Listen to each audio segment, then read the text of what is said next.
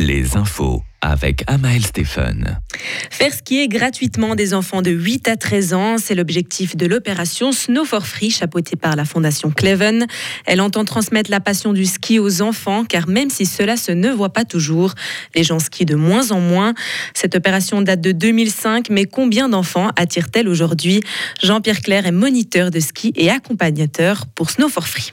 Aujourd'hui, ici à Fribourg, c'est 50. On a un bus complet qui est venu donc au départ de Fribourg avec 50 enfants. Alors la plupart sont fribourgeois, mais on a en l'occurrence ici euh, quelques euh, réfugiés ukrainiens qui font partie de l'aventure, donc qui seront intégrés aussi par, la, par le sport, avec accessoirement bah, la culture suisse. Hein. le ski, c'est vraiment typiquement suisse. Et du coup, ils se retrouvent ici à peine capables de parler le français, mais ils suivent le mouvement. Et puis, euh, on travaille beaucoup avec l'imitation, donc on il suffit d'imiter.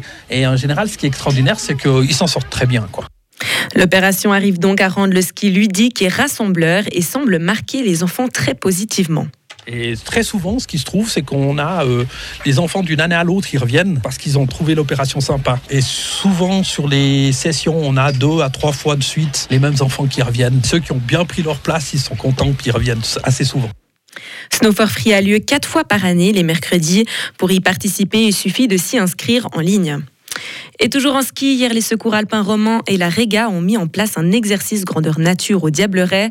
En cas d'avalanche, chaque minute compte car les chances de survie des victimes ensevelies diminuent drastiquement après 15 minutes, d'où l'importance d'une chaîne de secours bien rodée.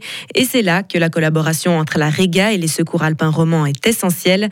Et c'est dans cette optique que des exercices complets qui permettent d'entraîner différents aspects seront décisifs pour sauver des vies le moment venu. Emmanuel Macron et Olaf Scholz ont affiché aujourd'hui à Paris une unité retrouvée de la locomotive franco-allemande.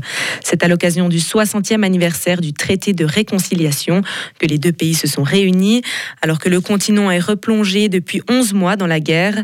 Durant cette rencontre, le président français a notamment cité de bâtir un nouveau modèle énergétique et de favoriser une Union européenne capable de s'assumer comme puissance géopolitique à part entière en matière de défense, en matière spatiale et en matière diplomatique. Et enfin, aux États-Unis, la justice américaine a retrouvé six documents confidentiels supplémentaires dans la résidence familiale de Joe Biden. C'est ce qu'a fait savoir l'avocat personnel du président américain dans un communiqué. L'affaire est particulièrement embarrassante pour le président des États-Unis qui envisage de se déclarer candidat à l'élection présidentielle de 2024. Retrouvez toute l'info sur frappe et frappe.ch.